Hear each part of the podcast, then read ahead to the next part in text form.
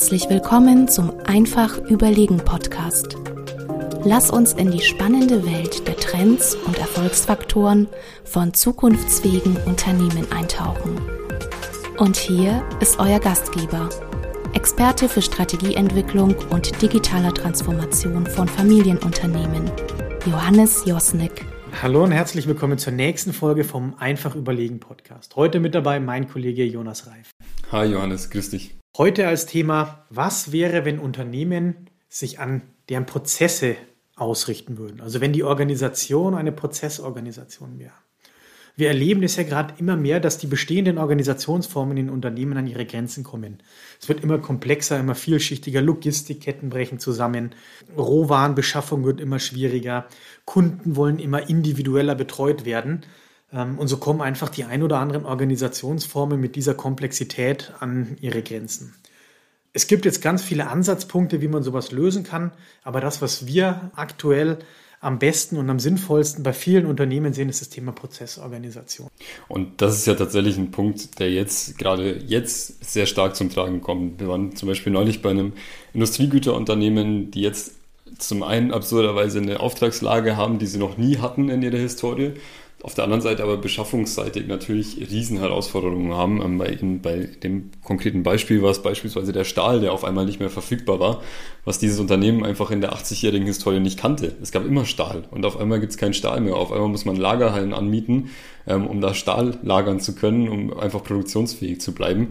Ähm, und gerade da kommt es natürlich sehr stark zum Tragen, wenn man dann eher Aufbau orientiert, sage ich mal, aufgestellt ist, also in der klassischen funktionalen oder divisionalen Organisation, in der dann natürlich stark Silos vorhanden sind, was natürlich noch mehr Zeit kostet, wenn ich dann zwischen diesen Silos immer interagieren muss, wenn ich da Abstimmungsschleifen habe, wenn ich da einfach auch Wartezeiten habe, bis Reaktionen kommen, gerade in, in Themen wie der Supply Chain, die dann natürlich Hand in Hand gehen sollten, haben wir dann natürlich große Herausforderungen. Und das ist deswegen, glaube ich, ähm, ist dieses Thema aktueller denn je. Einfach auch, um eben dieser doch Flexibilität, die es heute braucht, um, den, um dem Umfeld gerecht zu werden, dann auch entgegenkommen zu können.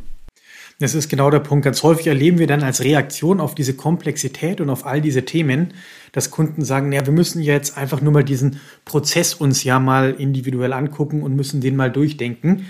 Was machen die Kunden dann aber ganz häufig? Naja, sie bleiben weiter in ihren Silos und sagen lieber Einkauf, klär doch mal den Einkauf.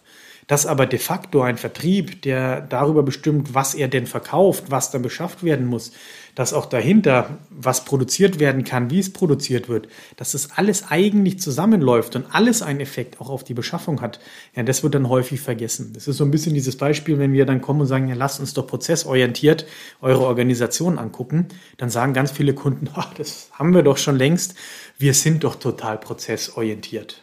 Und die allermeisten sind es ja tatsächlich einfach nicht. Ähm, die klassische Organisation, die wir auch antreffen, ist Aufbau organisiert. Ähm, es sind ganz klar aufbauorganisatorische Aspekte im Fokus.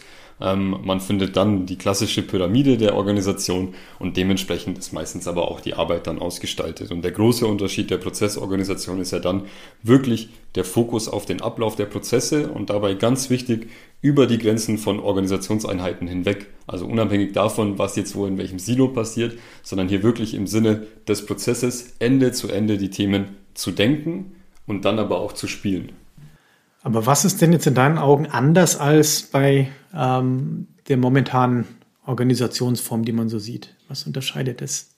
Ich würde da gerne ein ganz krasses Beispiel ähm, eines unserer Kunden mal machen, die vor allem erstmal, und das glaube ich, haben wir in vielen Folgen auch schon gesagt, über den Kunden im Fokus kommen. Also da wirklich zu sagen, was brauchen wir denn am Ende? Quasi das eine Ende wird ja immer unser Kunde sein und zwar am Ende unserer Wertschöpfung steht unser Kunde und den nehmen wir in den Fokus. Dementsprechend richten wir uns aus und bei einem unserer, unserer Kunden, den wir betreuen dürfen, ist es tatsächlich ganz krass. Die denken mittlerweile nur noch in Farben. Und zwar sind es vier Stück. Und das sind die vier Farben derer Kernwertschöpfungsprozesse. Und zwar ist da drin die Kundenbetreuung. Bei denen die Farbe rot, der Fokus ist der Kunde. Also der Kundenservice von A, der Akquise, bis Z zur Kundenzufriedenheit.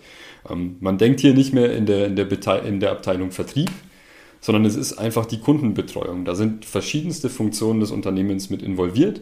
Ähm, das Marketing, der Vertrieb, die Administration ist damit drin, die Buchhaltung ist hier mit inkludiert. Aber man denkt in dem Prozess Kundenbetreuung und in dem Unternehmen, was tatsächlich auch für mich anfangs befremdlich war, in der Farbe Rot.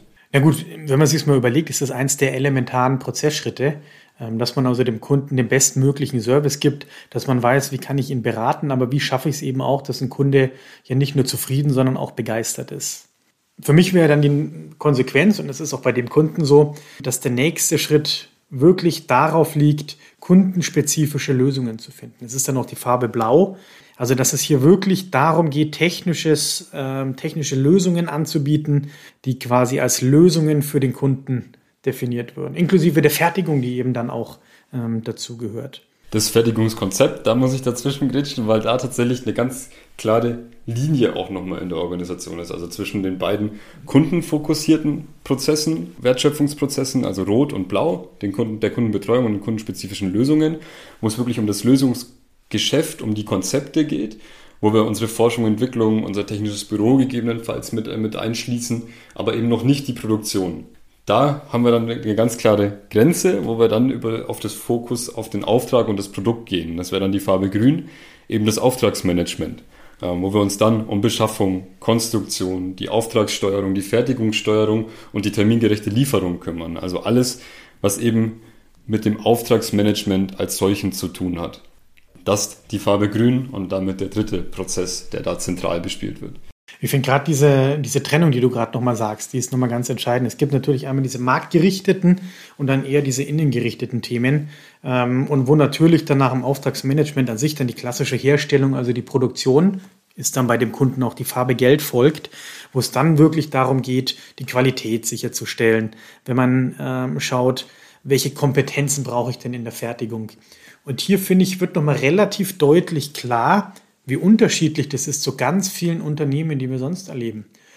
Ganz viele Unternehmen definieren sich ja über die Qualität, über die Möglichkeit, was sie produzieren, was sie herstellen und sagen, wir machen das beste Produkt und bauen dann ihre Linienorganisation darum. Und hier sieht man eigentlich, ist die Herstellung, die Produktion, naja, eigentlich der letzte Part in der ganzen Kette, weil man sagt, naja, Ausgangspunkt muss der Kunde sein, müssen die marktgerichteten Prozesse sein und das Output daraus, das ist eigentlich die Herstellung, das ist die Produktion. Und nur wenn wir die Prozesse davor sauber können, naja, dann können wir auch richtig produzieren. Was ja nicht bedeutet, dass Qualität und Kompetenz, was ja tatsächlich oft irgendwo die Assets sind, dass das keine Rolle mehr spielt. Aber die Denke ist einfach eine andere. Und auch alle Supportfunktionen sind natürlich in diesen Kernprozessen mit eingebunden und leisten da ihren Beitrag. Aber immer, eben immer im Sinne ähm, eines Ende-zu-Ende-Prozesses, immer im Sinne der Wertschöpf Wertschöpfung und natürlich in vielen verschiedenen Subprozessen, die dann da nochmal in den Bereichen liegen. Also so fair muss man auch sein. Ähm, da gibt's jetzt nicht den einen Prozess, der alles löst, sondern da gibt's natürlich nochmal Subabläufe, die dann da natürlich entsprechend hinter den verschiedenen Farben liegen. Aber so ist erstmal die Verantwortlichkeit ganz klar geklärt. Und da gibt es dann auch keinen Abteilungsleiter mehr, sondern es gibt noch einen über, übergeordneten ja, Prozessverantwortlichen Rot, der dann eben für diesen Prozess Kundenbetreuung in Gänze verantwortlich ist. Was ja schon zu, oder zu den meisten Bildern, die wir heute vorfinden, ähm, schon ein Riesenunterschied ist. Mhm, absolut. Also man sieht in meinen Augen, was auch die Vorteile von einer Prozessorganisation sind. Zum einen, naja, fokussiert man sich schon deutlich stärker auf die, ich sag mal, bezahlten Aktivitäten, also die vom Kunden bezahlt werden und kann dadurch auch die Arbeitsabläufe, die dann kommen, eben besser beherrschen. Also es ist eben keine statische Aufbauorganisation mehr, sondern eher eine dynamische, prozessdenkende Organisation. Was in meinen Augen noch ein Riesenpunkt ist, ein Riesenvorteil ist natürlich, dass wir die Schnittstellen irgendwo minimieren. Wie oft treffen wir in Unternehmen einfach auf massive Schnittstellenprobleme, ähm, weil bestimmte Führungskräfte oder bestimmte Mitarbeiter da vielleicht an der einen oder anderen Stelle nicht miteinander können oder wollen. Natürlich wird auch das reduziert. Ich sage ähm, nicht abgeschafft, aber eine Reduktion der Abstimmungs- und Koordinationsprobleme ähm, ist damit sicherlich zu erwarten mit einer Prozessorganisation. Das klingt ja jetzt eigentlich alles danach, als müsste jedes Unternehmen sagen, jawohl, los geht's, morgen machen wir eine Prozessorganisation. Tatsächlich, ähm, das ist jetzt unsere Erfahrung, ganz so leicht ist es dann auch nicht. Gerade ein Fall von einem Kunden, ne, der ist sich schon bewusst, er muss sich dahin entwickeln. Er muss also diese Reise antreten, eine Prozessorganisation zu werden.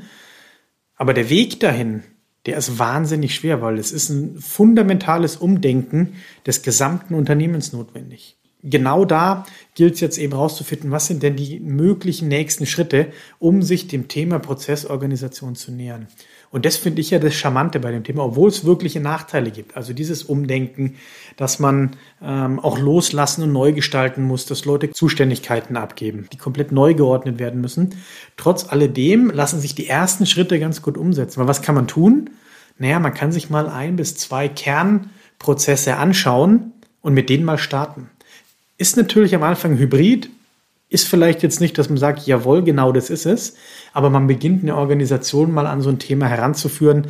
Man beginnt die Leute auch zu befähigen, in einer prozessorientierten Organisation zu arbeiten, so dass die plötzlich sehen, wie schnell sowas gehen kann. Was für einen Mehrwert es bringt, wenn jemand wirklich die Verantwortung für einen gesamten Prozess hat. Was aber tatsächlich ein Punkt ist, den, den man, glaube ich, fairerweise machen muss an der Stelle, ist, also ich habe es auch tatsächlich noch mit keinem Kunden initial darüber gesprochen und er hat dann gesagt, das ist es, das machen wir jetzt sofort. Ähm, meistens kommt man ja auch in der, in der Geschäftsführung oder auf der Inhaberebene ähm, erstmal an eine, ja, an eine, an, ein Limit, ähm, wo man dann relativ schnell hört, wir sind doch total prozessorientiert, wir tun es doch so oder so schon in der Form. Ähm, sprich, dieses Verständnis für das Konzept oder auch die Notwendigkeit für das Konzept wird oftmals an erster Stelle nicht in der Tiefe verstanden. Und dementsprechend zieht sich das ja aber natürlich durch. Also ähm, in den Unternehmen, wo es dann soweit war, haben wir dann natürlich mit den Führungskräften, mit den Abteilungs- und Bereichsleitern gesprochen. Und auch da wurde natürlich die Notwendigkeit erstmal nicht gesehen. Einfach, weil man sich natürlich das, zum einen natürlich dem Machtverlust bewusst ist, zum anderen den, oder Macht, dem vermeintlichen Machtverlust, würde ich jetzt mal sagen. Ähm, zum anderen aber natürlich auch dem Aufwand, der damit einhergeht. Und deswegen ähm, bin ich da aber vollkommen bei dir. Man sollte da das schon ein Stück weit im positiven Sinne in der Salamitaktik machen, ähm, da scheibchenweise vorgehen, um eben nicht den ganz großen Aufwand auf einmal ähm, auch in die Organisation dann zu kippen.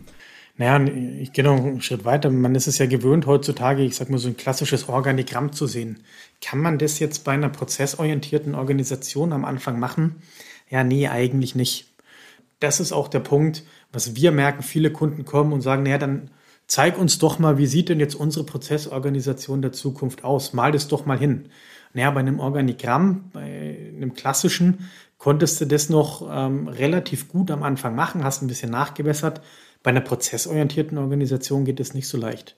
Warum? Weil man wirklich sich Kunden individuell anschauen muss. Was steckt denn dahinter? Was sind die entscheidenden Prozessschritte? Also das heißt, diese Anfangshürde ist dann auch verständlicherweise deutlich höher.